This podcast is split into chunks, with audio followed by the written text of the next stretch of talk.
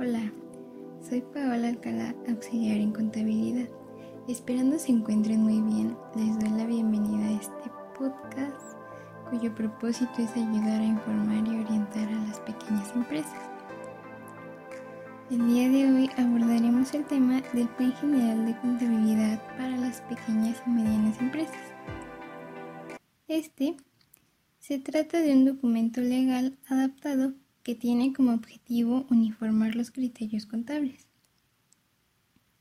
El plan de contabilidad para PIMES tiene como objetivo simplificar y hacer más ágil la gestión contable y también que la presentación de las cuentas anuales sea mucho más abreviada para que puedas tú como emprendedor tener una imagen fiel de la situación económica de tu empresa.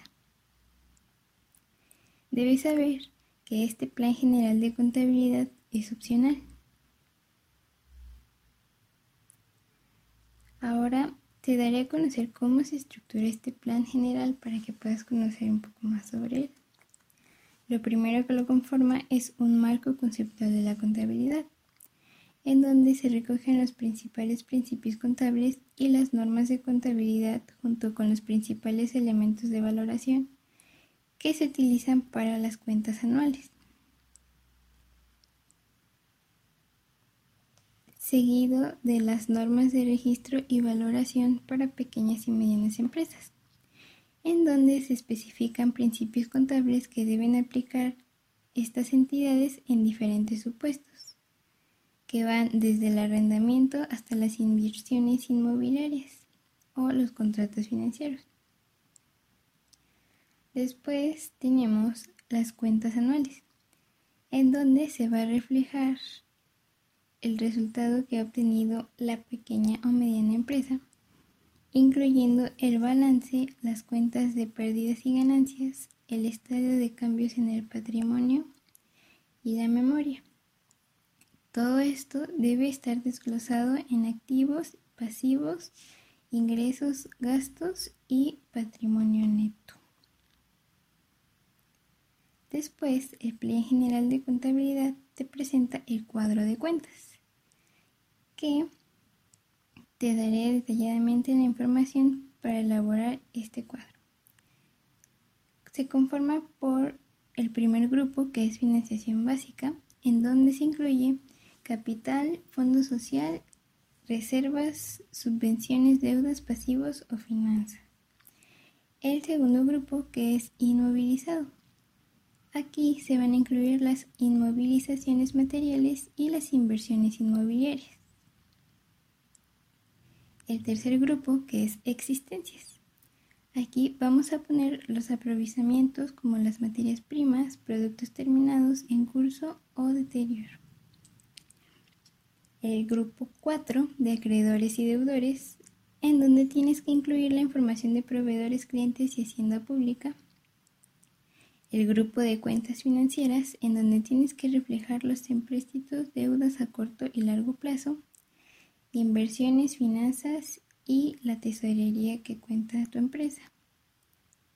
El grupo 6, compras y gastos, que aparte de los gastos del personal, debes contar también los servicios externalizados, tributos y pérdidas.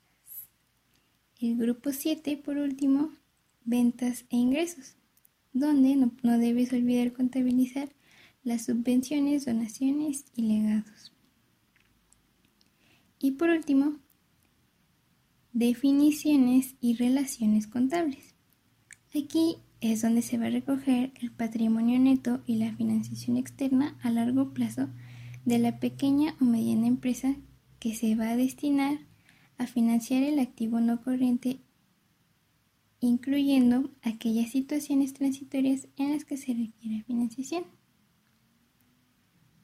Debes de tener en cuenta, y es muy importante que lo consideres, que si te ha parecido útil esta información y has decidido usar este plan de contabilidad para tu entidad, tienes que aplicarlo durante al menos tres años, a menos que tu negocio supere límites que ya se encuentran establecidos y en ese caso tendrás que aplicar el plan general. Por lo tanto, concluimos que la contabilidad debe llevarse al día ya que es fundamental para cualquier empresa. Así podrás evitar sanciones administrativas y podrás conocer la situación de tu negocio en todo momento para que puedas tomar medidas correctivas a tiempo. Así, las PIMES tienen la posibilidad de aplicar el Plan General Contable que les va a ayudar a armonizar su información económica y financiera con la normativa. Por ello, te invito a que si te pareció interesante y crees como emprendedor que un plan como estos podría ayudar a favorecer el seguimiento de las finanzas y contabilidad de tu negocio, puedas aplicarlo.